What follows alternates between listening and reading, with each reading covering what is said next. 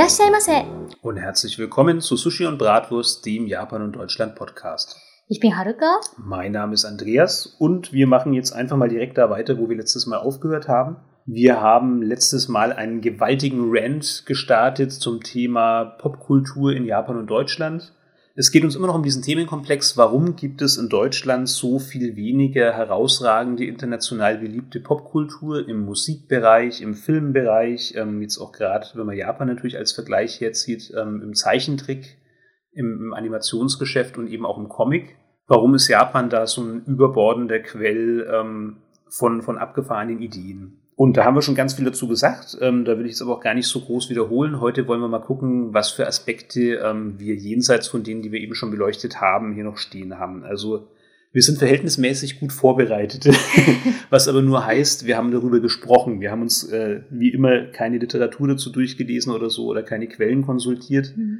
Aber heute haben wir mal so ein bisschen zusammengeschrieben, was wir denn noch gerne dazu besprechen würden, auch weil wir nicht so sicher waren, ob wir noch einen ganzen Podcast füllen. Wir glauben aber, ja, da gibt es noch viel zu sagen. Und ein Punkt, auf den wir erst relativ am Ende gekommen sind, den ich aber super spannend fand, war, jetzt ist ja Haruka Literaturwissenschaftlerin. Nein. Hm. Nein, Andi. Ich weiß, das habe ich Ja. mit Absicht provokativ gesagt.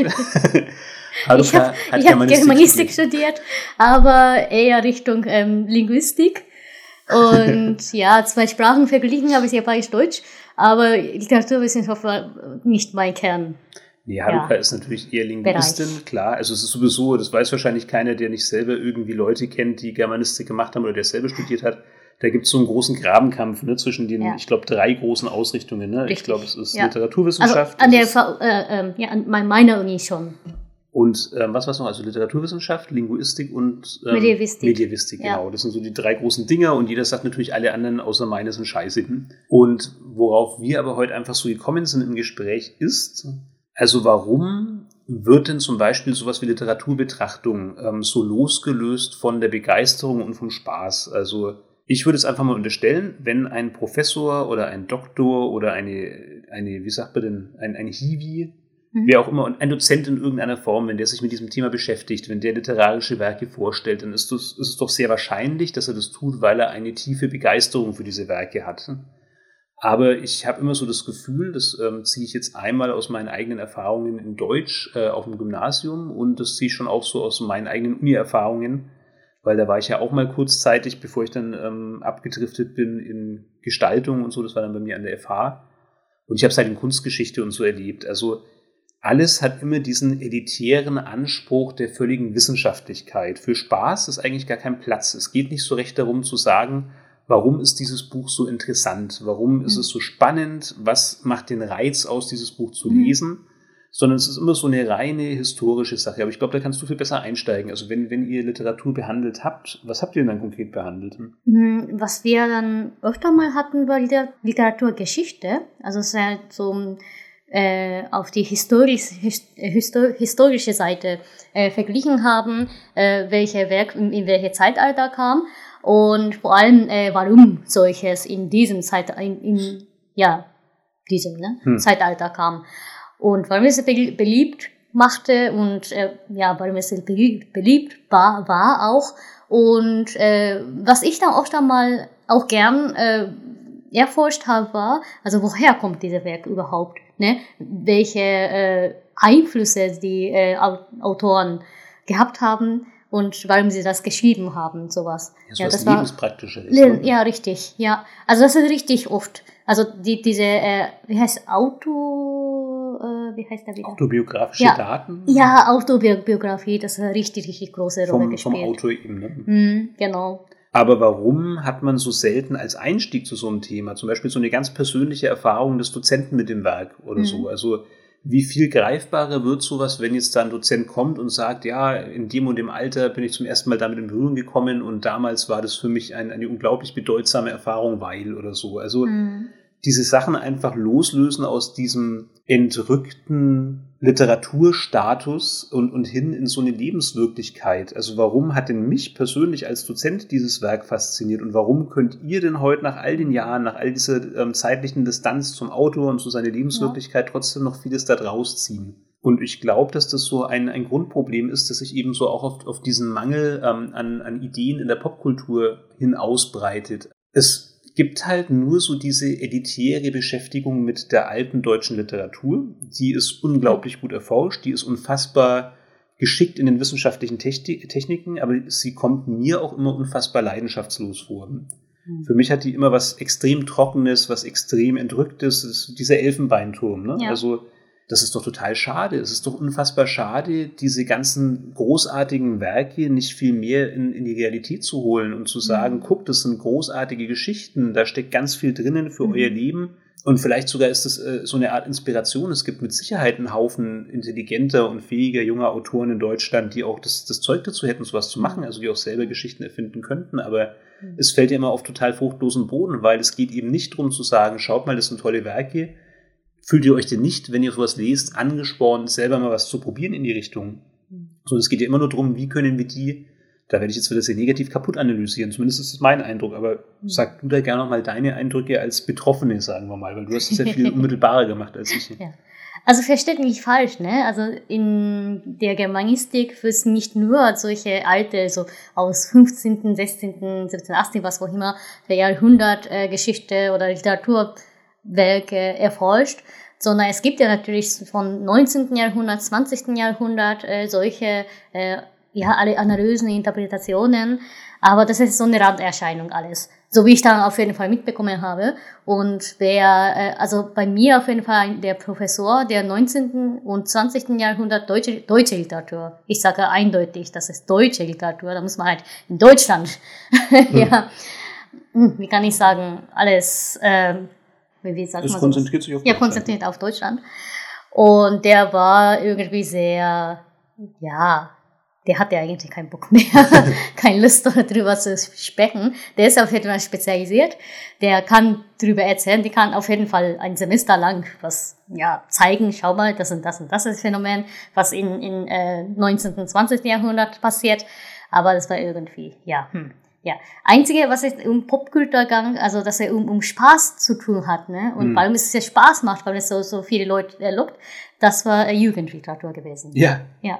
Und wie du das gesagt hast, ist auch wirklich, sind, sind gleich wieder ganz viele Vorurteile erfüllt worden bei mir. Ne? Also wenn es aber jetzt halt für Kinder ist oder für Jugendliche, dann darf es auch plötzlich Spaß machen. Dann mhm. darf das plötzlich ein Aspekt sein. Für ja. Erwachsene habe ich das Gefühl, muss dieser Spaß sich schon sehr reduzieren, sonst wird es dann irgendwie wieder kindischen. Hm. Ja, eigentlich komisch, ne? Ja, Weil, sehr komisch.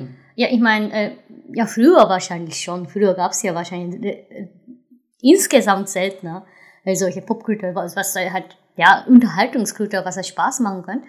Aber mittlerweile, da, da bekommt man immer eigentlich tausend, zehntausend Werke, dass das richtig Spaß macht. Das ist so, so ja, reine Unterhaltung. Hm. Ja. Ja, und es zieht sich durch. Ne? Also das hatten wir, glaube ich, schon mal in einem anderen Podcast, aber so dieser Gedanke, ähm, gewisse Geschichten müssen einfach ernsthaft rüberkommen, dürfen einfach nicht albern sein, dürfen nicht verrückt sein mhm. oder so.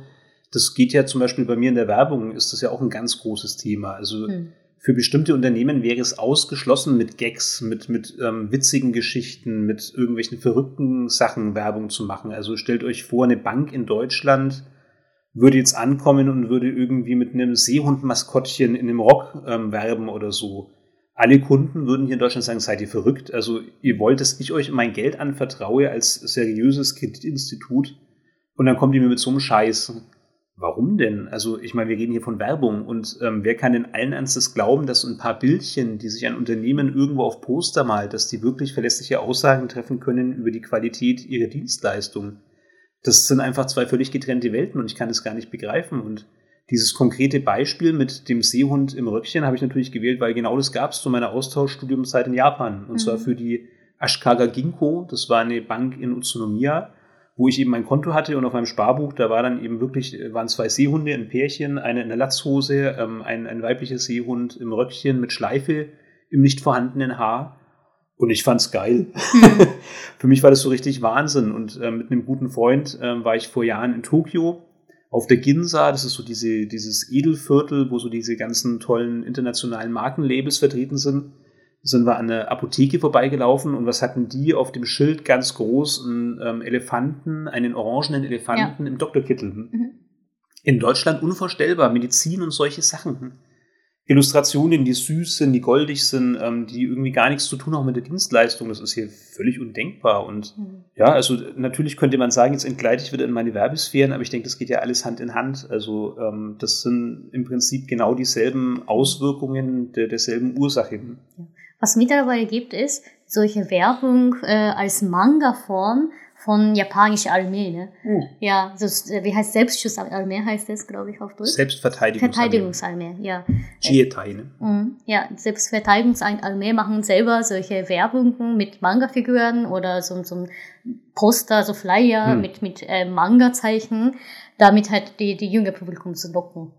Ja, was ja auch einfach nur clever ist. Also Eigentlich ja. die Bildsprache ähm, zu aktivieren, die die Leute kennen, ja, das mhm. ist ja das naheliegendste der Welt. Ähm, aber auch da, also in Deutschland ist das dann immer alles auch wieder so, so auf, auf Ernst getrimmt. Das ja. sind halt dann eben fitte, junge Jugendliche, die dann irgendwie mit Zahnpasta lächeln in die Kamera grinsen und erzählen, was sie für eine strahlende Zukunft in der Armee vor sich haben, wie sie dann da irgendwie ihren Bachelor nachholen während ihrer Ausbildung, während ihrer Grundausbildung und so weiter und so fort furchtbares Zeug. Ich frage mich immer, wer fühlt sich von sowas angesprochen? Das ist immer alles so, so künstlich, so unecht. Das sind Plastikfiguren. Also keiner kann doch diesen Figuren abnehmen, dass sie irgendwas mit, mit irgendeiner Realität zu tun hätten.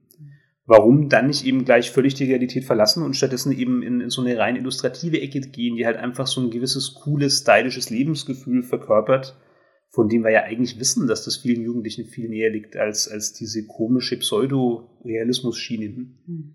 Aber was mich interessieren würde, weil wir ja beim Elfenturm, äh, Elfenbeinturm waren, wie ist denn das in Japan? Also wie ist denn in, in Japan beim Behandeln von Literatur? Hm, da sehe ich eigentlich also da, da kommt ja was anderes Thema wahrscheinlich, aber da sehe ich ehrlich gesagt japanische Situation mittlerweile relativ gefährlich. Oh, okay. Da, ja, tatsächlich, ne? Also wenn ich mal solche, ähm, anders als Deutschland wahrscheinlich, ähm, wenn ich um äh, was, was äh, alte Literatur zu tun, irgendwas, was auch immer, äh, Genji Monogatari Hekimoto ist richtig äh, eine, eine sehr, sehr äh, alte Geschichte. Ein bedeutendes literarisches Standardwerk. Ja, Standardwerk sozusagen. Wenn ich dann drüber irgendwas lesen will, dann finde ich kaum Sachen. Ach so. Mittlerweile. Ja, was neue Literatur, also neue Sekundärliteratur. Da habe ich ja tatsächlich selber recherchiert. Auf Google Scholar und so. Ja, fand ich kaum. Ne? Höchstens, was ich finden konnte, das war auf Chinesisch und Koreanisch. Okay. Ja, also das ist richtig krass. Also da, äh, japanische Universität, das ist nicht kostenlos. Das ist nicht alle staatlich heißt, die müssen ja irgendwas, was ähm, Attraktives anbieten für junge Publikum. Mhm. So, daher kommt ja alle solche, ja, anders und wahrscheinlich wirklich, wie gesagt, äh, ja, also solche, was, was äh, alte Literatur zu tun hat, das äh, alte Werke zu tun hat, da findet man nur in äh, japanischen Bibliotheken und findet man nicht kein, keine äh, neue Sekundärliteratur, sondern aus, weiß nicht, 70ern wahrscheinlich äh, neueste, was ich dann genommen habe aus 50ern tatsächlich. Ne? Hm. Ja, kurz nach dem Krieg. das habe ich dann gefunden, habe ich es genommen. Ne? Was soll ich machen? Weil ich fand das nur Desktop. Ja, aber ich ja. finde witzigerweise, dass das unsere These komplett untermauert. Also meine Theorie wäre, aber das, das deckt, also gründet sich jetzt überhaupt nicht auf Wissen, sondern es ist wirklich einfach nur, was ich, was ich mir vorstellen kann aufgrund dessen, was du da gerade erzählst ähm, es passt doch perfekt ins Bild. Ein Jahr, ein, Land, das unglaublich reich ist an, an moderner Popkultur, das unglaublich viel zu bieten hat an, an moderner Unterhaltung. Hm. Warum sollte das dann auch im selben Maße wie Deutschland dann in der Vergangenheit schwelgen? Macht ja, ja gar keinen Sinn. Ja, das stimmt. Und natürlich ja. müssen Jugendliche oder junge Erwachsene, ähm, die eben permanent umgeben sind von wirklich trendigen, modernen ähm, Sachen, die weltweit auch Erfolge einfahren, wie willst du die noch begeistern für die alten mm. Schinken, wenn da eben mm. wirklich eine lebendige Literaturszene herrscht, die auch wirklich immer wieder neuen Output liefert?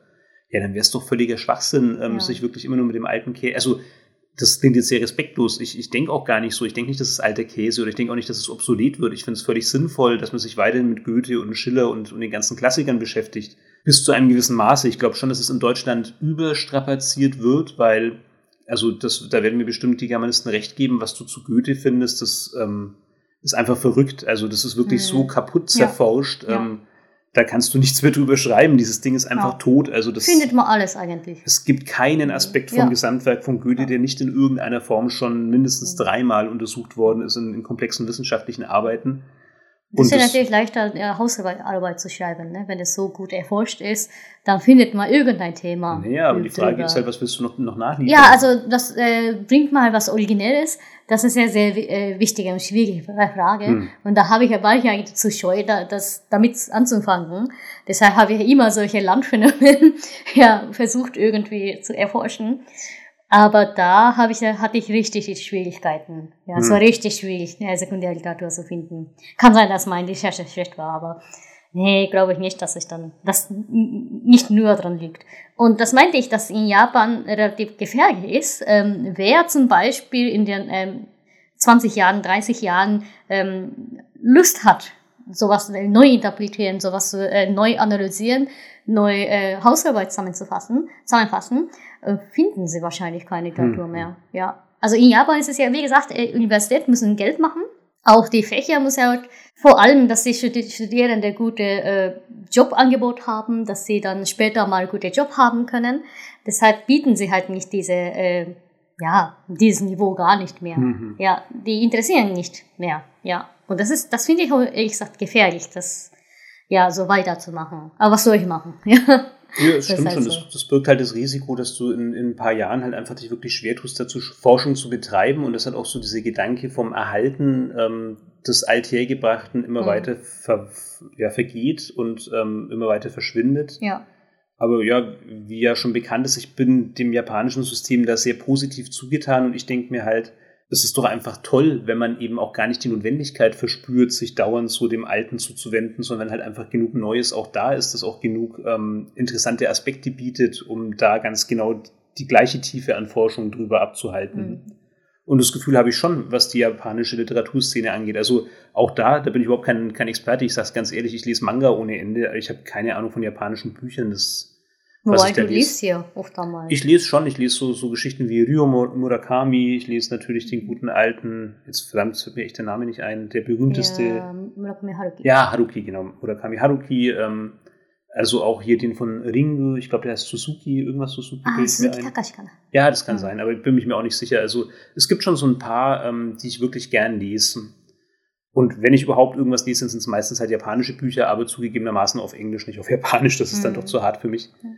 Ähm, und ich finde halt, da bewegt sich noch was. Ne? Also das sind halt irgendwie Sachen, ich bin kein Experte, ich lese wenig zum Vergleich und habe deshalb keine echte Ahnung. Aber wenn ich, wenn ich überrascht werden will von einem Buch, dann lese ich was Japanisches, weil von ähm, Deutschen, da gibt es einfach nichts, was mich überrascht. Was ich da immer kriege, sind Krimis. In Deutschland finde ich da leider einfach nichts, was, was mein Interesse weckt. Nichts, wo ich irgendwie das Gefühl habe, ne, das ist jetzt einfach einfach nur eine handwerklich gut gemachte, originelle Geschichte. Also es geht ja gar nicht darum, immer so das Maximum einzufordern, so was ganz Neues, was ich noch nie gelesen habe. Aber schon so dieses ganz normale Handwerk, da muss ich oft sagen, das vermisse ich hier. Kann sein, dass Leute, die sich besser auskennen und die da mehr Ahnung haben als ich, dass die dann vielleicht doch ein paar positive Beispiele ins Feld führen können, die ich halt einfach nicht kenne. Aber ich bin jetzt nicht desinteressiert. Also es liegt nicht daran, dass ich sage, ich habe auch keinen, keinen Bock zum Lesen. Und mhm. ich weiß noch genau, wie du hier nach Deutschland gekommen bist. Ähm, da haben wir ja beide überlegt, wie können ja. wir dich unterstützen ja. im Deutschlernen, indem mhm. wir dir halt wirklich auch so ein paar deutsche, ja halt wirklich popkulturelle Geschichten mitgeben. Weil das, mhm. das Schöne ist halt, wenn ich mich nicht zwingen muss zum Lesen, wenn ich mich nicht zwingen muss zum Film schauen oder so, dann lerne ich natürlich viel leichter die Fremdsprache als wenn ich mir denke, so jetzt muss ich mich dadurch irgendein Ding quälen, das halt einfach pädagogisch total sinnvoll für mich ist und mich sprachlich total weiterbringt, das mich aber einfach einen Scheiß interessiert. Mhm. Und da hatten wir riesen Probleme. Das war ganz, ja. ganz schwierig. Ja, weißt du, was ich dann letztendlich gefunden habe? Das war Tilly Pratchett. Ja, genau. Englisch. Auf Deutsch. Auf Deutsch quasi, ne?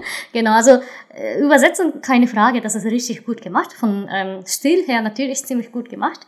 Ah ja, Tintenherz habe ich doch auf Deutsch gelesen. Ja. Ja. Und, und fandest du es gut? Ich fand nicht schlecht. Ja, ich fand gar nicht schlecht. Also witzigerweise, ich habe das ja auch übersetzt im, im Rahmen von einem Übersetzungskurs in Utsunomiya, du erinnerst dich? Ah ja. Da mhm. war ich ja bei der Japanisch-Deutschen Gesellschaft in Utsunomiya. Das war so ein Nebenjob, ähm, der für mich total wichtig war, weil ich damals so ein bisschen finanzielle Probleme gehabt habe und freundlicherweise bin ich dann da trotz unfassbar mangelnder Qualifikationen als so eine Art Lehrassistenz mit äh, beschäftigt worden. Das habe ich bestimmt auch schon mal in dem Podcast erzählt. Und ähm, da haben wir halt dann mit so ein paar, ähm, ja, meistens waren es eigentlich japanische Rentner, aber es war auch eine japanische Hausfrau, die dabei war und die hatten halt in irgendeiner Form eine Vergangenheit mit Deutsch, Deutschland. und Interesse an der deutschen Sprache und die haben eben Tintenherz tatsächlich kapitelweise zusammen übersetzt. Mhm. Und darüber, Was ja ein Lärmwein. Ja. Das ist echt unspaßig. unfassbar fleißig. Die haben da seitenweise haben sie Deutsch runtergeschrieben. Also nee, haben das Deutsche ins Japanische übersetzt. Wieso denn? Ja, einmal wieso denn und vor allem war halt der Gag, also das habe ich bestimmt auch schon mal erzählt, bitte an alle, die die Folge kennen, verzeiht mir die doppelte Anekdote, ich bin mir relativ sicher, das kam schon mal, aber ich sag's trotzdem nochmal, wir hatten diese lange Pause und so viele Leute, glaube ich, kennen uns doch noch nicht in- und auswendig. Also auf jeden Fall haben sie dann eben immer diese Kapitel übersetzt ins Japanische und wollten dann von mir immer wissen, ob das stimmt. Und ich schwöre bei allem, was mir heilig ist, ich habe wirklich versucht, diese Dinge zu übersetzen ins Japanische, aber es, es ging einfach überhaupt nicht, weil ich kam frisch aus Deutschland. Also ich habe eben mein Grundstudium in Japanologie absolviert und wir sind schon gut vorbereitet worden, Ja. aber Für zwei Jahre was, ne? das waren zwei Jahre, genau, und Ja, es waren okay. zwei gute Jahre, es war ein Top-Unterricht, wo ich Ja, überhaupt nichts Negatives Mhm. dazu sagen kann. Aber das reicht null, null, null zum stilistisch Mhm. guten Übersetzen ähm, von einem deutschen Werk ins Japanische. Das kannst du vergessen, unmöglich, egal wie gut du Mhm. bist. Also, Wobei sie wollten ja nur inhaltlich wissen. ja, aber ich habe das doch alles nicht verstanden. Stimmt. Ich bin dann immer da, da gesessen und so, ja, das ist super, ja, ja, ja, genau so, ja, richtig, richtig. Also die waren immer sehr glücklich über meine Aussagen. Ich glaube, nach ein paar Wochen war ihnen dann schon klar, so richtig weiß der da nicht, was wir ihm da gerade vorlesen. Aber sie haben es toleriert und ich habe halt dann manchmal versucht, irgendwas Schlaues dazu zu sagen. ist mir echt selten gelungen, aber ja, also insofern kenne ich Tintenherz auch ein kleines bisschen. Ähm, Mhm. Und mich hat's halt null heiß gemacht. Das ist Cornelia Was? Funke. Ne? Hm. Ja, ja, richtig, ja. Ja, also ich muss ehrlich Das sagen, ich erinnere mich nicht mehr so gut dran, aber Ja. ich, ja, es, aber gut, es, es gibt halt auch Geschmack. Also jenseits Mhm. von dem ganzen Rant und dem ganzen Gemecker, das ich jetzt hier ablasse, gibt es auch einfach Geschmack und ich will nicht ausschließen, dass es halt einfach meinen Geschmack nicht getroffen hat. Womöglich Mhm. hatte ich sogar ein Vorurteil, weil es was Deutsches war, keine Ahnung. hm. Ja, aber gut, wie ist es denn dann an der Schule in Japan? Also ähm, hat man denn dann da eine Auseinandersetzung mit ähm, Geschichten erzählen, die hinausgeht über so einen rein wissenschaftlichen Anspruch ähm, und einen auch so ein bisschen hinerzieht zum selber kreativ schreiben? Ja, klar, also bei japanische Schüler auf jeden Fall, äh, das ist ja, hm, wie kann ich sagen, viel emotionaler, wie man dann liest. Ja, da muss man irgendwas hinschreiben. ich ich habe ja eine gute Geschichte drüber. In japanischer Schule, in der japanischen Schule muss man, ähm, also müssen müssen Schüler manchmal schreiben, ja, äh, stellt ihr mal vor, wie der Autor an dem Punkt äh, gedacht haben oder so, was für ein Gefühl der Autor hätten. Oder Hm. so muss man halt irgendwie gut argumentieren. Dessen, dessen, des Grund, fin- äh, wahrscheinlich äh, findet Autor dessen, dessen, des. Ne? Und gab es zufällig eine Tochter von dem Autor, der selber diese ähm, Text geschrieben hat, ne? äh, äh, diese quasi äh, Prüfungsaufgabe. Und sie hat irgendwas geschrieben, hat sie irgendwie äh, so Halbpunkt gekriegt und war sie irgendwie nicht einverstanden. Natürlich, die ist Tochter von dem Autor. Sie wusste, was er gefühlt hat. Ja, sie, sie wusste ja natürlich, weil, weil der, der, ist, der ist halt Papa und der hat, Hm. sie hat ja selber gefragt, der Papa, äh, weißt du was, wie, wie hast du das Gefühl damals, wie du dann geschrieben hast, diese Geschichte? Hat er, er gesagt, ja, ich habe nur auf mein Deadline beachtet und hat ja gar keinen Freiraum mehr, wie ich dann was, was überhaupt was denken konnte. Ja. Ja, also sowas kommt ja oft einmal.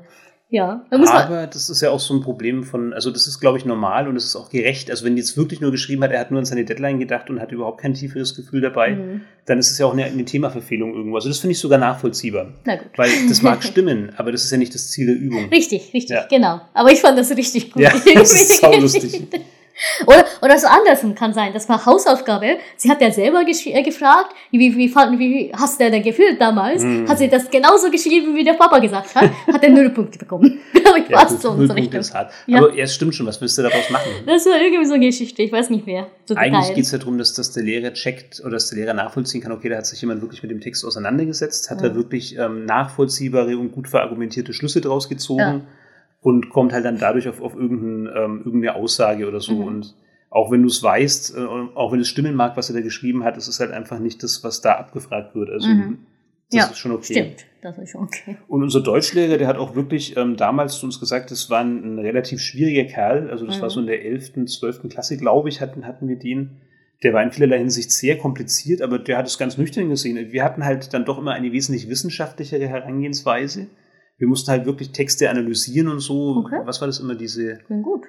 Na, es war halt nie so dieses selber Texte produzieren. Das hat bei uns überhaupt keine Rolle gespielt. Es gab es nie. Es Ah, gab okay. nur immer dieses, Muss man fermentieren quasi. wie heißt denn diese, diese Aufsatzform? Es gab immer ganz starr diese Aufsatzform, wo du erst Pro-Argumente für irgendeine These sammelst, dann. Kontra-Argumente und dann am Schluss Aha, kommst du auf sowas. irgendeinen Schluss, also auf Ja, irgendeinen. das ist richtig so eine kleine Hausarbeit, Mini-Hausarbeit. Das hatten wir ausschließlich in allen Schulaufgaben in Deutsch, Mhm. über Jahre hinweg, über viele, Mhm. viele Schuljahre. Weil Es gibt jede, mi- mittlerweile auch wahrscheinlich.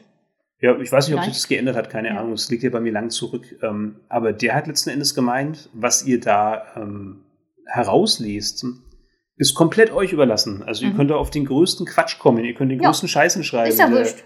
der Autor war latent homosexuell und, und alle seine Bilder, also hat er wirklich so gesagt, witzigerweise, und alle Bilder, die er da in seinem ähm, Werk erweckt, haben in irgendeiner Form was mit ähm, homosexuellen Motiven zu tun und so. Ist alles legitim, ihr müsst es nur gut begründen. Ja. Das Ja. Einzige ist, dass ihr wirklich Das nachvollziehbar und wasserdicht argumentiert und Richtig, auf was ihr dann ja. kommt, ist völlig wurscht. Mhm. Und naja, das äh, finde ich jetzt zumindest ehrlich. Also das fand Ja. ich sehr erfreulich, das so, so zu hören, ehrlich gesagt, weil es entlarvt so ein bisschen dieses Pseudo, diesen, diesen Pseudo-Korrektheitsanspruch, der da immer dahinter steckt. Mhm. Ja, an der Uni funktioniert genauso eigentlich, ne? Ist eigentlich relativ egal, was man Hm. schreibt. Ja. Wichtig ist, dass man gut verargumentieren kann, dass man dann Glücksschüsse hat, dass man dann ja beweisen kann, dass es stimmt. Also manchmal stimmt auch nicht. Ist auch okay. Äh, Kann man auch schreiben, ja, das habe ich das und das und das Hypothese gemacht, aber das hat nicht gestimmt. Hm. Okay, passt. Aber da müssen wir halt bis dahin ähm, irgendwie gut erforschen. Das ist ja, ja. Ja, aber gut, Hauptsache. dann kann man es ja schon so sehen. Ähm, also, wie hast du es formuliert? Es ging dann mehr um Emotionen, dass man zum Beispiel. Ja, also wie man dann Gefühl hat, wie man dann denkt irgendwie und diese, dieses Gefühl doch, doch irgendwie besser, kann ich sagen. Also schön, schöne Formen auszudrücken. Das ist ja wahrscheinlich Hauptsache. Was, ja. Naja, das, witzigerweise haben wir das konkret gar nicht so abgesprochen, aber ich würde es mal behaupten, das stützt ja voll unsere These, dass Mhm. Also ich weiß gar nicht, ob wir diese These schon, oder ob ich diese These, die ich, ich habe, ich glaube, die teilst du auch, Haruka, ob ich die schon so genau ausgesprochen habe, ähm, dass in Japan einer der Gründe, dass eben da so viel ähm, tolle Popkultur entsteht, halt auch einfach daran liegt, dass das ähm, von Kindesbeinen an in einer anderen Art und Weise gefördert wird. Ja, ja. Und wenn ich eben diese emotionale Seite mit betrachte im Japanischen und die halt im Deutschen gar nicht sehe, sondern eben immer alles so ins wissenschaftliche, nüchterne, objektive ziehen will, Hm. dann fehlt mir da eine ganz wichtige Dimension, Mhm. weil natürlich, um Begeisterung zu wecken, muss ich selber Begeisterung empfinden und muss halt auch einfach wissen, welche Emotionen ähm, löse ich denn wie aus in meinen Rezipienten. Mhm. Egal in welchem Medium, das ist überall möglich. Und ich muss schon sagen, ich weiß nicht, ob man das verallgemeinern kann, aber in meiner Ausbildung, in, in meinem ganzen Schulleben war das völlig nebensächlich. Ob das der Mhm. Musikunterricht war, ob das der Deutschunterricht war, da ging es nicht drum, selber was zu produzieren. Es war alles Mhm. immer nur so Ja. dieses wissenschaftliche Erfassen, also wissenschaftlich in. Anführungszeichen auf dem Gymnasium, was noch nicht wissenschaftliches Arbeiten, da haben wir im Prinzip erst dann in der Kollegstufe angefangen, mal so grob darauf vorzubereiten, wie man dann in der Uni mal später wissenschaftlich arbeitet. Aber ja, total schade eigentlich, dass, dass das immer der Anspruch war und dass es Mhm. nie hinging zu einem, es, es hilft einem ja, glaube ich, schon auch fürs wissenschaftliche Arbeiten und fürs wissenschaftliche Ja. Erfassen, wenn ich halt einfach weiß, was steckt denn auch auf einer emotionalen Ebene hinter all diesen Sachen. Hm. Und die haben wir aber doch irgendwie immer ziemlich außen vor gelassen. Wir haben es immer Mhm. historisch eingeordnet, wir haben es immer unter bestimmten Stilmitteln ein, eingeordnet. Aber um Gefühle oder um, um Empfindungen Mhm. ging es da nie. Ja, also da äh, bin ich immer überrascht, wenn ich japanische äh, ja, Forschungsliteratur ähm, ausgeschlossen ist ja solche ähm, ja, Linguistik-Sachen. Ne? Das ist ja Hm. relativ, ja, oder was wahrscheinlich eher naturwissenschaftliche, das habe ich nie gelesen. Aber sowas, das geht ja wirklich um, um Fakten. Ne? Das, das, da schreibt man wirklich als Fakten, da, da sammelt man so ein, äh, äh, ja, vorherige Forschungen und dann kommt halt eine neue Idee oder neue äh, Fakten quasi, äh, ja, drüber hinaus quasi, ne? Also da, da kommt ja was Neues. Das ist relativ ähnlich wie Deutschen und das finde ich richtig gut. Äh, ich finde auch manchmal, äh, meistenfalls ziemlich gut geschrieben, aber die anderen Sachen, um, um, besonders Literaturwissenschaft, da sehe ich, äh, lese ich solche Forschungsliteratur und denke ich so, okay, das ist reine deine Vermutung, gell? wahrscheinlich. Also ich sehe ja keine äh, Rückschlüsse quasi, keine, keine Sache, dass du dann ähm, deine äh, Gedanken oder deine, deine Vermutungen stützen könnt. Hm. Gar nicht. Also da schreibt er irgendein sehr alter Professor, der Japanisch, in Japanisch quasi, hm. ja genau. Und das ist ja keine Forschungsarbeit mehr, das ist Essay eigentlich. Also von meiner Sicht, wie ich dann in deutscher Universität mitgelernt habe, also kennengelernt habe, mitgemacht habe, das, das von meiner Sicht nach, das ist ja ein Essay. Ja, da, da kommt er auch daher, dass japanische ähm, Schüler dafür relativ schlecht gemacht ist, schlecht vorbereitet. Ich weiß nicht, ob, also Vor- und Nachteile, ne, wie immer halt. Was ich in der japanischen Schule gelernt habe, so fermentieren, äh, da, äh, es gab ja auf jeden Fall kein Muster mehr. Hm. Ne? Also das ist der erste Punkt, äh, wenn ich da solche Muster habe, hab, also bei, bei äh, deutsche Sprachschule, äh, äh, Sprachkurs lerne ich auch sowas. Äh, da muss ich ja drei äh, Pro-Argumente und drei Kontra-Argumente äh, mitnehmen und dann zum Schluss äh, muss ich dann äh, ja äh, aus dessen, dessen, des Grund finde ich, das ist okay oder finde ich, das ist scheiße. Das ist ja quasi so ungefähr der Muster. Das war genau das, was wir am, ja, richtig, richtig, sowas, sowas. Das hatten wir gar nicht. Stattdessen, wir haben ja so eine kurze Testtext da, müssen wir irgendwie schreiben, ob, ob ich dann pro oder contra bin. Hm. Und was meine Lehrerin gesagt hat, war, ja, schreibt ihr auf jeden Fall pro. weil ihr habt ja eh keine Idee. Oh ihr, habt, ich könnt ja eh nicht fermentieren, gut fermentieren, also nicht besser vergütet als diese äh, Autor. Schreibt mir auf jeden Fall Pro und dann gibt ihr, äh, äh, gebe ich euch äh, A plus oder sowas. Ne? Das war nicht so. Was für eine Scheiße, das ist keine Argumentation. Ja, also um was, was logische Gedanken, logische Vergumentieren geht, da ist es ja aber komplett hinten. Ja, aber ich hatte halt gehofft, also das war so meine, meine Theorie in unserem Vorgespräch oder auch in meinen bisherigen Erfahrungen und Vermutungen, dass halt dann Japan statt diesem starren wissenschaftlichen Abarbeiten vielleicht mehr in Richtung ich fördere von Anfang an so die Kreativität meiner Studenten geht. Ja, ja, das auf jeden Fall. Ja, aber es ist ja keine Kreativität, wenn ich den Studenten sage, du musst auf jeden Fall Pro schreiben. Ja, weil es so lange es Argumentation geht. Achso, gut, weil es halt nur so ein kleiner Teil ist, ist das jetzt nicht gesamt hm.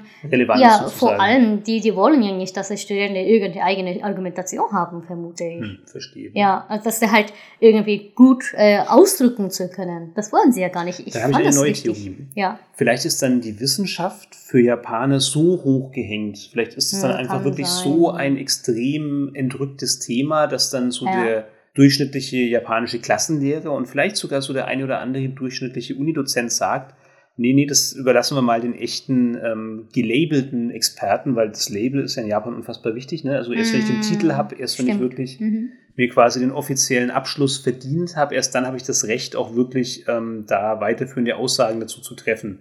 Das ist zwar in Deutschland auch in, in vielen Bereichen sehr, sehr ähnlich, aber ich glaube, das ist in Japan noch mal krasser. Mhm. Und vielleicht ist das, das dann auch, so ein ja so ein Bereich, da sagt man, mhm. da lassen wir jetzt lieber mal so die Wald- und Wiesenstudenten und Schüler raus. Die sollen jetzt eher mal so die ähm, spaßorientierteren Geschichten machen, die Emotion, emotionsorientierteren Sachen. Ja. Aber vor allem, wie man dann, also auf welche Ebene man, hm, wie kann ich sagen, überzeugt ist, wahrscheinlich überzeugt wird, wie man dann bewegt wird, auch emotional, auch ähm, von Gedanken her bewegt wird, ist ja wahrscheinlich anders als europäische und oder ja, als westliche Kultur und äh, japanische Kultur. Das glaube ich nicht, weil warum Vermute sind denn dann eure Sachen alle so erfolgreich im Ausland? Warum habt ihr denn dann ohne Ende Ja, weil es ja direkt an, an ähm, Emotionen ähm, anspricht. Ja, das ist ja ganz wichtig in Japan. Ne? Auch äh, bei Politiker, wenn man da japanische Politiker reden hört, dann denkt man ja, was sagt der? Der, das, der hat ja gar keine Logik mehr hm. dahinter. Das steckt ja gar nicht Logik.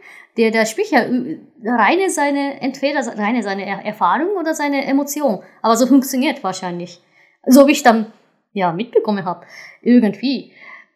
Das finde ich irgendwie, ja, also schwierig, auf jeden Fall. Mhm. Auf jeden Fall schwierig, wenn, wenn ich das äh, in, ins, ja, in die deutschen, äh, in die, in die deutsche äh, Hausarbeit packen will. Was soll ich da schreiben eigentlich? Ja, ja der geht davon aus, kann ich auf jeden Fall schreiben. Ja, da weiß ich natürlich gar nicht Bescheid, ähm, wie japanische Politiker argumentieren. Da kann ich nichts dazu sagen. Aber ich weiß nicht genau, ob du da aus der Warte noch was dazu zu sagen mhm. hast oder ob wir uns einem verwandten, aber etwas anderen Themenkomplex nähern können. Ja, also äh, ich habe bisher eigentlich die negative Seite äh, äh, ja, beschrieben, was in Japan, japanischer Erziehung passiert. Aber positive Seite ist, wie du schon erzählt hast, dass die Kreativität äh, relativ äh, große Rolle mhm. spielt. Ja, also bei Japanisch-Kurs, äh, wie kann ich sagen, äh, Meinst du Clubaktivitäten? nee, nee, äh, normale Sitzung, also normale Unter Unterricht, Ja, Japanischunterricht. Genau. Ja, im japanischen Unterricht mussten wir ab und zu mal äh, selber Geschichte ausdenken. Ja, es gibt zum Beispiel ähm, von dem Akutagawa Yonosuke, das ist ja relativ ähm, berühmte, also Klassiker eigentlich, ne?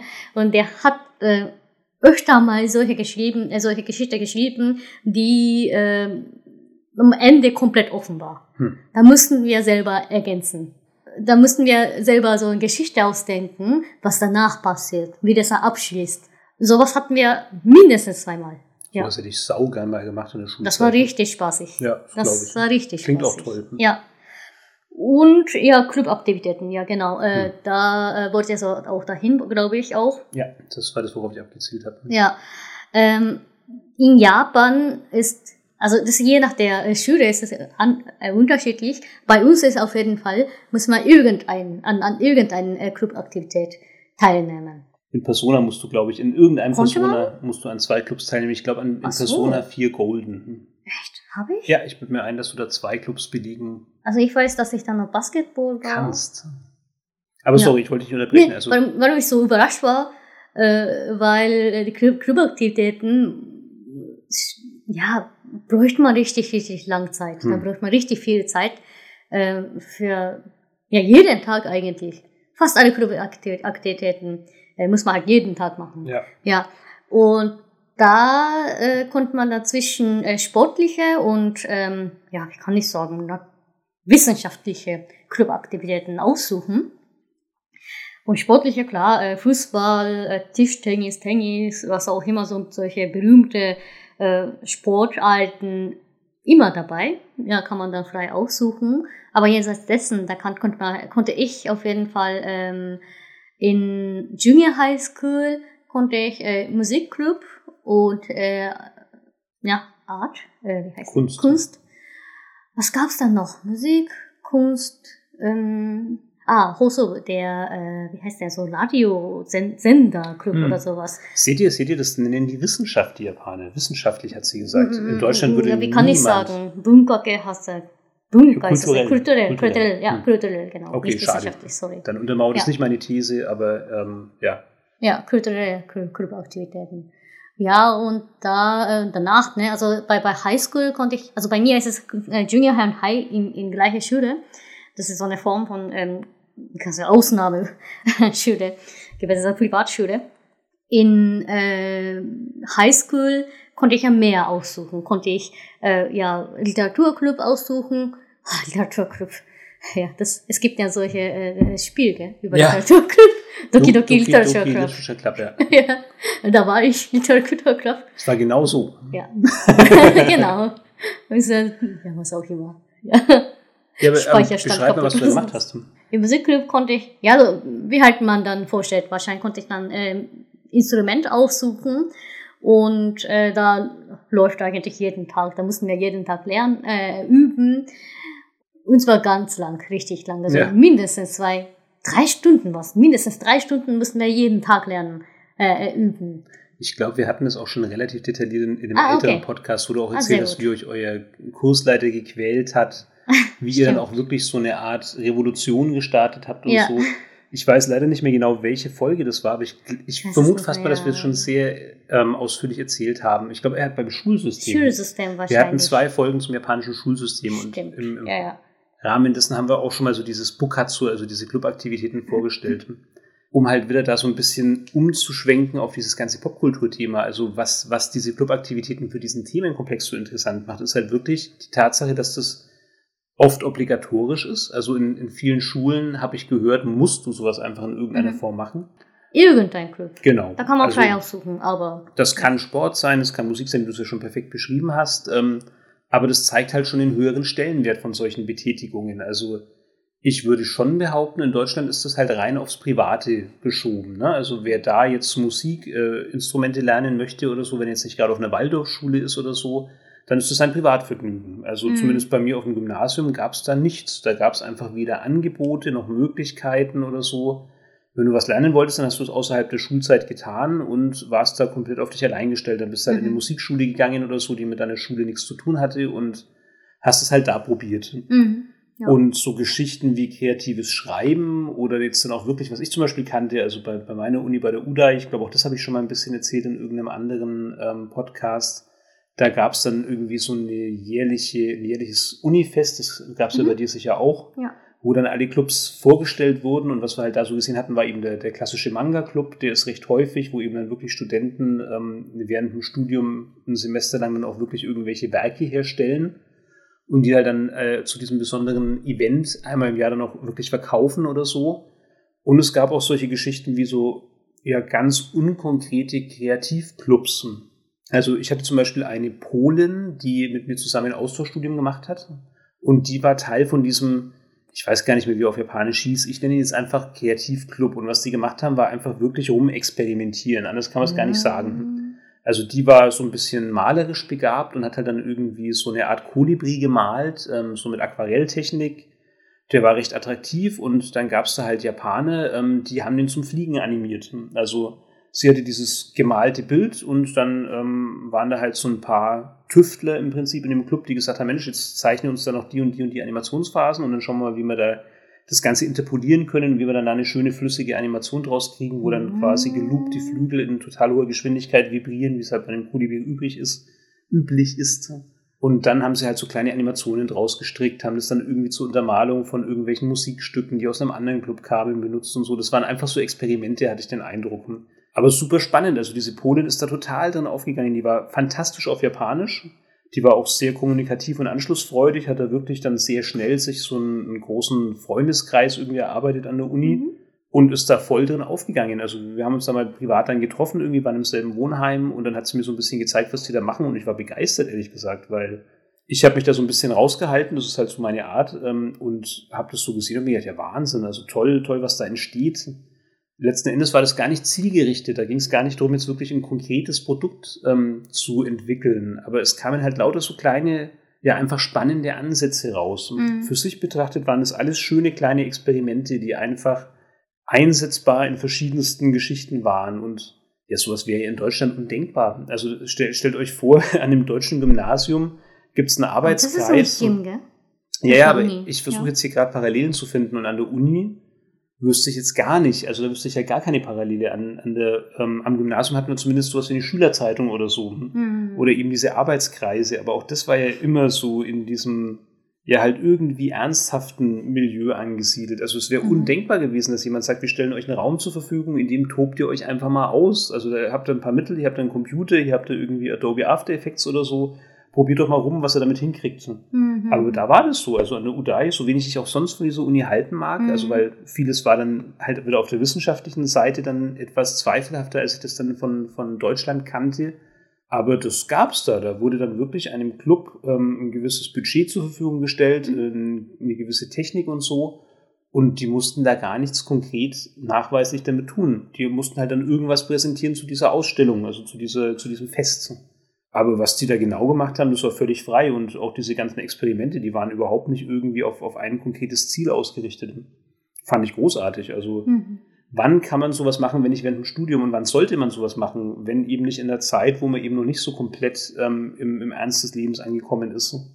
Und ich finde es toll, dass, dass da offensichtlich in Japan so ein paar kleine Oasen existieren, obwohl ja der Rest so extrem hart und so extrem mhm. normiert und, und gestreamlined ist und ich finde es ganz komisch, dass das in Deutschland halt so gar, also zumindest in, in meiner Lebenswirklichkeit, ich habe das nie kennengelernt, ehrlich gesagt. Mhm. Ja, ja klar, an der Uni ist ja noch freier. Ne? Hm. Da äh, muss ja zugeben, äh, dass es solche Formen relativ wenig gibt in japanischer Schule, also von der äh, Form von Schu Schule.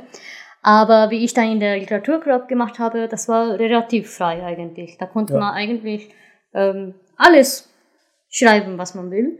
Ja, und äh, haben wir sogar äh, ein bisschen Budget äh, gewonnen, damit wir dann ein paar Bücher über Literatur, äh, nicht Wissenschaft, Literatur zu produzieren, ne, hm. eigentlich, ja, kaufen konnten und ein paar äh, Copics. Ah. Ja, Copics sind so, so ein äh, Stift, so Farbestift, äh, für, für Profis, äh, Profi-Mangakas.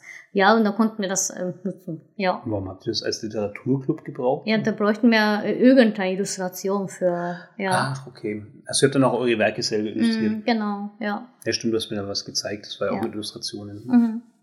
Ja, aber wie schön auch das. Also ich meine, auch da in Deutschland wäre da einfach der Gedanke, naja, wir produzieren Texte.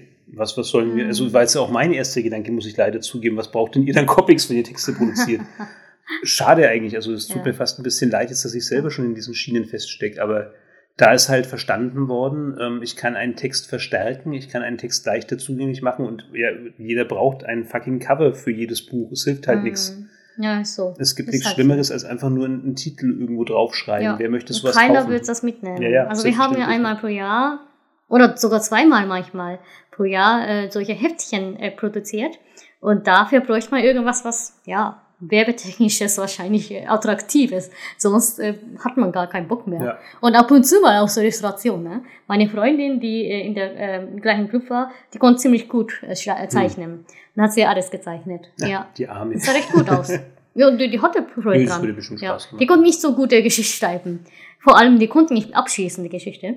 Das war das Problem. Aber ja, also zeichnerische Kunst war sehr richtig gut. Ja, mich begeistert sowas. Also mich, mich begeistert wirklich, dass da diese Weitsicht vorhanden ist. Mhm. Man mag jetzt ähm, aus anderen Ländern heraus vielleicht argumentieren, warum denn Weitsicht? Selbstverständlich musst du Dinge verpacken, selbstverständlich Mhm. musst du dafür sorgen, Ja. dass, dass die halt auch den Reiz bieten. Genau, Das also überhaupt schön aussehen ja, genau. lassen, auf jeden Fall. Ja. Ich glaube halt in Deutschland bei so Schulgeschichten, da ist halt einfach der Anspruch ein ganz anderer. Da werden viele einfach sagen, naja, es ist ja Mhm. eh der Sohn von irgendwelchen Eltern und die werden es schon kaufen, scheißegal wie es ausschaut oder so. Die wollen halt lesen, was ihr Sohn produziert hat oder ihre Tochter Mhm. oder was auch immer. Und da ist nicht der Gedanke näher, aber wer weiß, vielleicht erreichen wir ja doch noch mehr Leute, die vielleicht gar nichts mit den Produzenten zu tun haben, wenn wir halt einfach darauf achten, dass die Verpackung attraktiv ist. Und es ist eigentlich so krass. Also jetzt bin ich ja selber aus, aus dem Werbemilieu und trotzdem habe auch ich so dieses Denken, ja, an der Schule, das ist doch jetzt gar nicht ähm, mit dem Anspruch, dass da Geld verdient wird oder dass da eine große Käuferschicht erreicht wird. Ja, Bullshit. Also das sollte immer das Ziel von allem sein, ganz egal, welche Qualität da wirklich drinnen steckt. Natürlich, wer Texte produziert, wer sich diese, diese Arbeit macht, der möchte, dass die auch in irgendeiner Form konsumiert werden und Mhm. eher eben von vielen als von wenigen und vor allem eher von Leuten, die sie nicht persönlich kennen und die eher alles gut finden, was sie schreiben, weil selbstverständlich wird, wird die Mutter zu ihrem Sohn sagen, Mensch, hast du das toll gemacht oder so. Offensichtlich ist da ein großes Miss- oder Unverständnis ähm, über kreative Arbeiten. Ja, Problem ist, dass in Deutschland relativ schwierig, als selbstständig zu arbeiten. Ne? Da habe ich ja selber gemerkt, also wie ich da angefangen habe, Anfang des letzten Jahres war es, glaube ich, oder was, ne? Mhm. Ungefähr, ja, Ja. 2020, habe ich da angefangen zu übersetzen, die Sachen, also Deutschtext ins Japanischen. Da musste ich ja wirklich viel kämpfen. Da Ja. muss ich ja äh, bei, bei äh, Steuerberater anrufen, was sollte ich machen äh, für, für ja, Selbstständigkeit äh, zu, kann ich sagen, zu registrieren, bräuchte ich dann Gewerbeanmeldung. Das, davon fängt er an. Ja. Und wenn ich mal äh, ein bisschen drüber als äh, Minijob verdiene, das war 450 ungefähr, äh, mehr als das da verdienen, dann muss ich jetzt selber äh, ja, Krankenversicherung Ja. bezahlen. Und zwar 400 Euro pro Monat. Ja, gut, sehr schön, ne? Also funktioniert in Deutschland. Da- bräuchte man wahrscheinlich äh, als Selbstständige, äh, bräuchte man mindestens ungefähr so 800 Euro wahrscheinlich pro Monat, um irgendwie zu leben. Dann ist es ein super guter Punkt. Es stimmt. Also schon, schon die Einstiegshürde in Bezug auf das reine Geldverdienen ist ähm, erstaunlich hoch, weil Mhm. Es wird vorausgesetzt, dass diese zwangsläufige Einstiegsphase, die du halt natürlich brauchst, um dir deinen Ruf zu erarbeiten, dir deinen Kundenkreis zu, zu etablieren, egal in welchem kreativen Fach, die wird dir im Prinzip verwehrt, weil, weil ja gesagt wird, ja, du musst dich ja von Anfang an rechnen. Also wenn du nicht genug, genug verdienst, um eben all die obligatorischen Ausgaben leisten zu können, dann ja, hast du halt Pech gehabt. Ja, Punkt. Schon, ja. Wobei es schon, also das weiß halt jetzt ich zum Beispiel, es gibt ja schon so ein paar, ja, ähm, paar, äh, Rettungsanker wie die KSK, ne? also nicht das Krisensonderkommando, sondern die Mhm. Künstlersozialkasse. Bei der war auch ich, ähm, wie ich mit dem Studium aufgehört habe, also wie ich dann ganz kurze Zeit selbstständig gearbeitet habe als Grafikdesigner. Und es gibt schon ähm, in manchen Bereichen so ein bisschen Mhm. diese Einsicht. Keine Ahnung, wie es bei Musikern ausschaut oder so. Aber es ist wohl verstanden worden, dass diese Hürde sehr hoch ist. Und ähm, es werden schon, es wird der Versuch unternommen, dem entgegenzuwirken. hm. Und die KSK ist da sehr fair. Also wenn man mal wirklich realistisch sieht, das war halt einfach kein Vergleich ähm, zu dem, was man zahlen muss als Mhm. normale Selbstversicherte. Auch irgendwie privat, ne? Als Nee, nee, nee, nee, nee, nee, nee, nee, das war's nicht. Das war schon eine, eine normale. Nee, ich meine, wenn man normal einfach so selbstständig arbeitet, durch man private Versicherung oder? Ich glaube nicht. zwingend. Ich glaube, du ne? bist nicht als Ja. Selbstständiger automatisch äh, zur privaten ne? Krankenversicherung Ja. verpflichtet. Aber wenn man einmal privat angefangen hat, dann kann man nicht mehr in das, ins Kasse. das also, ist schlechter. äh, Dieses System, also allein dieses System, ist es hier halt äh, Gegenargument genügt, dass man da nach Ausland zieht. Ja klar, dann habe ich keinen Bock mehr, mit dem so anzufangen. Nicht nur das, also ich würde schon sagen, dass das deutsche Versicherungssystem zieht einen so ein bisschen, oder dieses Mhm. deutsche Steuer- und Versicherungssystem zwingt einen so ein bisschen in eine Festanstellung, weil Mhm. damit ähm, hast du erstmal die besten Karten zu starten. Ähm, es ist super schwierig, wirklich selbstständig anzufangen Mhm. ähm, und dann wirklich eine eigene Krankenversicherung zu finanzieren und dann auch die Steuerklasse 1 womöglich noch, wenn man nicht verheiratet ist und dergleichen. Also schon dieses System macht es sehr schwierig, einen Mhm. ungewöhnlichen ähm, Weg in, in irgendeine Kreativbranche zu gehen. Ich habe keine Ahnung, wie es bei Musikern ist, ob die auch in irgendeiner Form so eine Sonderversicherungserleichterung haben oder so für die. Krankenversicherung oder für die Sozialversicherung, wie die KSK eben bei den, ja, also ich habe die immer wahrgenommen als so eine Kasse für ähm, bildende Künstler. Mhm. Ich weiß nicht, ob die auch für Musiker gelten, keine Ahnung, aber es ist die Künstlersozialkasse, wahrscheinlich ist das relativ allgemein gegriffen. Womöglich kann auch ein Kann Musiker sein, die Künstlersozialkasse in Anspruch nehmen. Ist der Lehrer auch dabei? Nein, ne?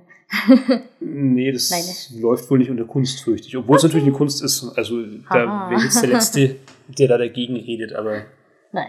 da ist es kein Wunder, dass sich viele davor scheuen, dass das viele Ja. dieses Risiko Ja, gar vor nicht allem eingehen viele wollen. nach Ausland ziehen, ne? ja. Ja, das ist ja viel besser, nach zum Beispiel Amerika zu ziehen. Ich sag mal ein, ein Beispiel. Also, viele wollen wahrscheinlich nach Japan, was auch immer, asiatischen Raum, weil es ja mit Englisch relativ schlecht funktioniert. Aber wenn es äh, ein englisch sprechendes Land oder nach Spanien, da habe ich ja oft einmal mitbekommen, dass solche kreative Menschen, äh, kreative Leute äh, lieber nach, nach ja, ja, Südeuropa, ähm, vor allem nach Amerika, nach kan Kanada. Ja, das, da hört man. Also das sind tausende Länder da, wo man dann eigene äh, ja, Kreativität entfalten kann. Hm. Also in Deutschland ist es nicht, nicht so. Ja. Außer bleibt man in der Hobby-Ebene. ja, das war auch bei uns an der FH so. Also Mhm. wir hatten einen sehr erfolgreichen ähm, Mediengestalter, ne, das stimmt nicht. Ähm, Kommunikationsdesign war quasi diese Printbranche, das war auch das, wo ich war. Mhm. Und Mediendesign war, glaube ich, dann so diese Bewegtbildbranche, die, Mhm. die wir halt als, zu meiner Zeit waren es noch zwei getrennte Studiengänge, mittlerweile ist das alles zusammengefasst, wo man sich halt dann einfach quasi innerhalb des Gesamtstudiums entscheidet, welche Spezialqualifikationen man dann halt erwirbt. Und dieser Mediengestalter oder halt dieses Mediendesign, das war schon sehr erfolgreich. Da war ein sehr engagierter Dekan, ähm, der auch wirklich gute Kontakte hatte, so in die Animations- und Filmbranche und Leute, die es dahin geschafft haben und die dann da so ihr Studium absolviert haben, die hatten wirklich gute Chancen, auch wirklich ähm, attraktive Jobs später zu kriegen. Mhm. Und das absolute Gros von denen ist aus Deutschland weg. Ja, Also durch die Bank. ja. Kann mir gut vorstellen. Wir hatten dann wirklich viele Vorträge an der FH von ähm, Gestaltern, die eben aus diesem Studiengang dann erwachsen sind und die waren dann bei, wie heißt es, Veta Design, glaube ich, oder, ach, sorry, jetzt habe ich wahrscheinlich das, das Wort wieder falsch, aber die Designschmiede in Neuseeland von Peter Jackson, also von dem Regisseur Oh. von Herr der Ringe und so. Mhm. Ich glaube, es heißt Veta, aber ich bin mir nicht sicher. Ähm, dann natürlich bei unzähligen amerikanischen Studios und so, Mhm. die sind dann tatsächlich zurückgereist ähm, an, an unsere FH ins Ach. schöne Franken. Wahrscheinlich, weil es ja doch einfach geil ist, wenn man dann da zurückkommt und sagen kann, guck, also da hat es mich jetzt von hier aus hin, hin verschlagen, das habe ich geschafft, Mhm. das habe ich geleistet. Mhm. Da waren wir auch alle schwer begeistert, selbstverständlich. Ja, aber klar, das ist ja respektabel. wenn du hier bleibst, dann hast du gute Chancen, wenn du eben wirklich in die Werbung für die Industrie gehst oder so, dass du gute, ähm, gute Verdienste hast. Also das kann sich finanziell lohnen, aber ich meine gut in, in einem sehr engen Rahmen. Ne? Also wir reden da jetzt nicht von irgendwelchen Managergehältern oder so. Also in, in einem sehr engen Rahmen ist das eben für die Werbebranche gesehen relativ gutes Geld. Verglichen mit ganz vielen anderen Branchen wahrscheinlich sehr schlechtes Geld. Ja, Haruka, jetzt muss ich dich einfach mal fragen. Was gibt es denn noch an Punkten? Wir haben wirklich noch viel auf Ja. unserer Liste stehen. Die Frage ist, ob du irgendwas davon lesen kannst, weil ich habe es nämlich aufgeschrieben und das ist immer ein schlechtes Zeichen. Ah. Gibt es da noch einen Punkt, auf den du gerne eingehen würdest? Ja, ich weiß nicht, ob ich gut starten kann, aber wie wir dann vorher mal gesprochen haben und ausführlich waren, dass, also wie wir schon auf diese Podcast oft einmal ähm, thematisiert haben und klargestellt haben, es gibt keine originale, sage ich mal, englisches Wort, Contents. Ja, aus Deutschland. So, was äh, richtig in Deutschland produziert wird, was in Deutschland originale Idee hat. Hm. Und das gibt's ja kaum, sondern es wird entweder die äh, originale Sachen äh, aus Ausland, wie, wie du schon gesagt hast, impo ähm, importiert. Ja, gekauft. So, ja, gekauft, importiert. Oder wird die äh, Konzept wahrscheinlich auch gekauft und nachgemacht. Und hm. haben wir gesprochen, warum. Ja. Und weißt du warum?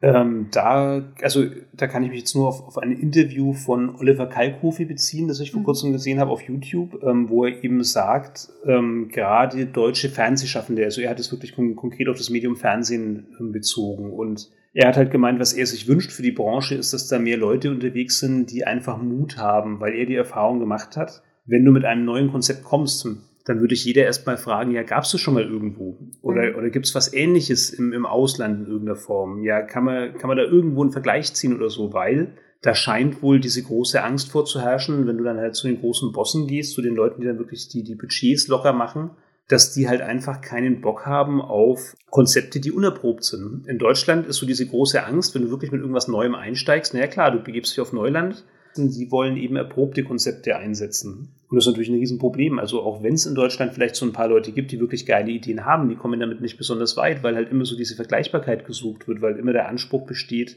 ja, ähm, kann man denn in irgendeiner Form sicherstellen, dass das auch wirklich Geld einbringt. Und er hat es so begründet, dass eben in Deutschland wir sehr spät dran waren mit dieser ganzen Geschichte. Und das hat uns eben zumindest in diesem Unterhaltungsmarkt und besonders halt in dieser Fernsehkultur so ein bisschen zurückgeworfen. Und es ist, denke ich, nachvollziehbar, dass dann zunächst mhm. mal versucht worden ist, ähm, eben mit etablierten Konzepten zu arbeiten. Die Frage ist halt nur, warum passiert es 2021 oder 2020 immer noch? Also warum sind wir denn heute noch immer an demselben Punkt und warum hat sich denn nicht wenigstens im Fernsehen das mal irgendwie dahin verändert, dass die Leute vielleicht dann doch irgendwie so ein bisschen versuchen wollen, hier ja auch eigene Formate zu etablieren. Aber ja, also ich muss ehrlich sagen, ich wüsste nicht, was, welches Fernsehformat jemals hm. Aus Deutschland gekommen sein sollte. Ja, ja. Auch nicht nur Fernseher, ne? Also auch, Gar nicht nur Fernsehen. Ja, also das äh, Spielfilm und so, ja, es gibt ja natürlich tausende Gegner mit, das gibt es auch aus Deutschland, das gibt es auch Deutschland. Was ja richtig eigentlich seit langem richtig problematisch finde, ist, so äh, Filmen, die staatliche Budget auch bekommen können, ja. das ist immer über Hitler. Die über deutsche Filmförderung, ja. Ja, das ist, das ist eingefordert. Drittes Reich. Drittes Reich, immer. Ja, und sowas äh, hat man natürlich äh, Weltreiche. Ja, also so wie ich dann äh, mitbekommen habe, das hat er auch, äh, was heißt, er ist wieder da, der ist ja richtig mhm. große Erfolg gehabt. Aber was deutsche Film angeht, deutsche auch ähm, Geschichte angeht, ne, da kriegen nur solche Sachen Budget, also Festbudget. Dann erstmal kann, kann man dann äh, was Neues ausprobieren, was was ähm, Idee reinbringen und dann hat man Erfolg. Überraschung. Ja, so, so diese Tendenz finde ich irgendwie sehr gefährlich. Also warum muss man dann von dem Staat äh, ja gezwungen werden, irgendein Thema? Dass man dann, ja. Ich glaube nicht, dass du gezwungen bist, du kriegst ja, halt einfach ist es nicht. Also, ja, genau, aber das ist halt gezwungen. Das ist ne? indirekter Zwang. Indirekter ja. Zwang, ja. Ich meine, gut, auch das hat natürlich wieder ganz viele verschiedene Aspekte. Also ich erinnere mich halt zum Beispiel an viele Erlebnisse in Japan, von denen mhm. ich ja mhm. auch schon erzählt habe, wo ich mir gedacht habe, in Japan ist eine korrekte Aufarbeitung des Zweiten Weltkriegs nicht erfolgt und mhm. das ähm, hat bis heute schon unangenehme Nachwirkungen. Also es war wohl schon gut, dass da diese große Aufarbeitungsphase stattgefunden hat und dass die auch bis heute fortdauert, dass bis heute noch ein großes kulturelles Thema bei uns im Land das Dritte Reich ist. Auf der anderen Seite sieht man ja auch, ähm, so richtig geglückt ist es ja auch nur halb. Ne? Also heute gibt es ja in Deutschland einige ähm, Bewegungen, die einen zweifeln lassen, dass die Leute sich wirklich damit auseinandergesetzt haben und dass die Leute auch wirklich verstanden haben, was dahinter steht. Also ich finde es gut, dass bis heute noch Filmförderung betrieben wird zu dem Thema. Ich finde es beschissen, dass sie so ausschließlich ist. Also, was ich noch gerne nachschieben würde, ist hier der gute alte Misoguchi, weil ich jetzt ja gerade sage, warum kommt da nichts Neues? Es ist ja schon dann immer gut, ein Gegenbeispiel zu nennen. Ne? Also, was hat denn dann Japan musikalisch so Neues und Eigenes zu bieten? Was gibt es denn da? Und ich glaube, da werden die allerwenigsten jetzt wirklich direkt irgendwas parat haben. Und ich glaube, bei der Popmusik ist das vielleicht auch gar nicht so angebracht. Also auch in Japan ist Popmusik schon sehr amerikanisch beeinflusst. Ja, je nachdem, je nach dem Band. Also ich, ich finde schon, dass es äh, japanische Formen gibt, vor allem so Rockszene. Da haben sie sehr originelles, ich meine, ja, wie, wie sagt Definitiv. man da auch viel originell. Aber es stimmt, dann Popkulturen. Also Aber der Ursprung ist klar Ja, ja, Ursprung ist auf jeden Fall amerikanisch und englisch vor allem. Genau, also ja. keine Frage, originell ist das definitiv und ich ja. habe da auch ganz viel über dich kennengelernt, was ich super gut finde und wo ich überhaupt nichts ähm, dran auszusetzen habe. Ja. Ähm, Neueste Genre, ne, wahrscheinlich eher. Es geht halt wirklich um Neues, also wirklich mhm. so um, um neue Erfindungen. Komplett Neues, ja. Weil jetzt gerade habe ich ja kritisiert, die Deutschen irgendwie klauen sie nur rum ähm, und schaffen irgendwie da gar nichts Neues in dem Bereich und so. Und jetzt ist halt die Frage, was haben denn die Japaner so Neues und Eigenes geschaffen? Und da würde ich gerne nur kurz pointiert die Videospielmusik anführen also wirklich die, die Untermalung von interaktiven Erlebnissen. Und da gibt's halt wirklich in Japan so ein paar Künstler und so ein paar Strömungen, die gibt's halt nirgendwo sonst auf der Welt. Also um jetzt einfach da nicht zu ausschweifend zu werden und es ein bisschen zu reduzieren, weil wir wirklich jetzt schon zeitlich relativ viel haben und eigentlich die Folgen kürzer halten wollten. Ich will nur noch auf Misoguchi Tetsuya eingehen. Das ist eben ein wirklich berühmter, bekannter, welche Funktion er auch immer hat, keine Ahnung, Game Designer vielleicht. Und zwar einer, der ähm, so diese Mischung der Sinne diese Synästhesie, glaube ich, heißt es. Mhm. Also das gleichzeitige Wahrnehmen von Dingen mit allen Sinnen, der sich das quasi so als mhm. oberstes Ziel in, in ja. seinem Schöpfen gesetzt hat. Ja, nenn es mal Spiele. Ja, also aktuell, das aktuellste Beispiel ist Tetris Effekt. Ne? Da kann man jetzt natürlich sagen, ja, Tetris hat er sich ja nicht ausgedacht. Nee, nee, hat er gar nicht. Das kommt von dem Russen. Aber was er sich halt ausgedacht hat, ist so dieses ähm, Erleben von Tetris mit den Augen, mit den Ohren ähm, und mit den Händen haptisch. Mhm. Und das zieht sich so durch sein, sein ganzes Werk, also dass er eben wirklich Videospiele schafft, ähm, die vor allem auch musikalisch in allererster Linie ähm, dieses interaktive Erlebnis eben auf alle Sinne ausweiten. Ne? Ich meine, das kann man ja sagen, Interaktion ist ja sowieso multisensorisch, ähm, weil du sowieso immer in irgendeiner Form visuelle Reize hast, immer irgendwie akustische Reize hast und dann halt dazu noch mit deiner Interaktion quasi das Geschehen steuerst. Aber man muss ein Misoguchi-Spiel gespielt haben, um, um zu verstehen, um was es mir jetzt hier geht, weil das hm. ist eben wirklich ja. ein Verschmelzen von all diesen Sachen. Das Erlebnis alles. Ja, ja. ein Gesamterlebnis. Hm. Und er ist für mich das so quasi im Prinzip das ultimative Endergebnis von dieser Sache, weil ähm, Videospielmusik hat eine lange Tradition in Japan. Es gibt da wirklich viele Ikonen. Also, wen bestimmt viele kennen, ist der gute alte Koji Kondo von ähm, Nintendo, der eben dieses klassische Super Mario Brothers ähm, komponiert hat, der für Zelda diese unvergängliche, äh, unvergessliche Melodie fürs ähm, Hyrule Field geschrieben hat und so. Also das war sowieso schon immer ein Thema in Japan von den verschiedensten Firmen ähm, und von den verschiedensten Künstlern. Aber jenseits dessen entwickeln sich da eben auch wirklich ganz neue ähm, Erfahrungen, die es eben sonst in dieser Form gar nicht geben würde. Und der Misoguchi ist da für mich ein tolles Beispiel. Also da auch nochmal eine Empfehlung, wer wirklich mal, wer ihn noch nicht kennen sollte, ich meine, den gibt es ja auch schon lange, der hat Res gemacht auf, auf der Dreamcast vor Ewigkeiten. Der hat Space Channel 5, glaube ich, da war er auch federführend mit dabei. dabei. Bilde ich mir ein, ich hoffe, ich sage nichts Falsches. Was ja alles irgendwie immer so diese Verschmelzung ist, ne? Von mhm. vor allem Musik mit ja. ähm, einem Videospiel in irgendeiner Form. Child of Eden dann ja. auf der PlayStation 3. Allem, ja. Also da gibt's viel tolles Zeug und das sollte man wirklich einfach spielen, um es zu verstehen, weil das kann ich nicht beschreiben. Also das ist wirklich ein, ein, ein, eine, ein Wahrnehmungs-Overkill. Ganz, ganz große Empfehlung, Tetris Effekt, ne? das ist das neueste Ding, da kommt man leicht ran, das gibt's aktuell, das wird, glaube ich, auch neu nochmal erscheinen jetzt für die nächste Xbox oder für die aktuelle Xbox, okay. die Series X. Ähm, da mal unbedingt reinschauen. Ich glaube, da wird man sehr schnell verstehen, um was es mir geht. Mhm. Also da passieren wirklich neue Sachen. Da passieren wirklich Dinge, die gibt es so nur aus Japan, die habe ich so noch nirgendwo sonst erlebt. Und offensichtlich bietet Japan da einen Nährboden ähm, für solche Figuren, den andere Länder eben so nur beschränkt hinkriegen. Ähm, gut, Amerika zum Beispiel definitiv auch, keine Frage. Amerika bringt da schon auch ähnlich Fantastisches ähm, hervor in diesem ganzen ähm, Popkulturbereich. Ja, ich hoffe, ich habe jetzt auch dich gar nicht äh, erschlagen mit meinen ganzen Monologen, Haruka. Ich nee, nee, nee. Bleibt uns bitte gewogen. Wir waren wirklich froh ähm, zu sehen, dass die Abonnenten noch nicht deabonniert haben, jetzt nach all dieser langen Zeit, in der wir nichts geliefert haben. Wir wollen das ändern. Wir wollen jetzt wirklich wieder verstärkt dabei bleiben und hoffen, dass wir uns sehr bald wieder hören mit weiteren Themen, die ihr uns auch sehr gerne vorschlagen dürft. Danke fürs Zuhören. Bis bald. Ja, vielen Dank. Bis bald. Und bleibt gesund. Tschüss. Tschüss.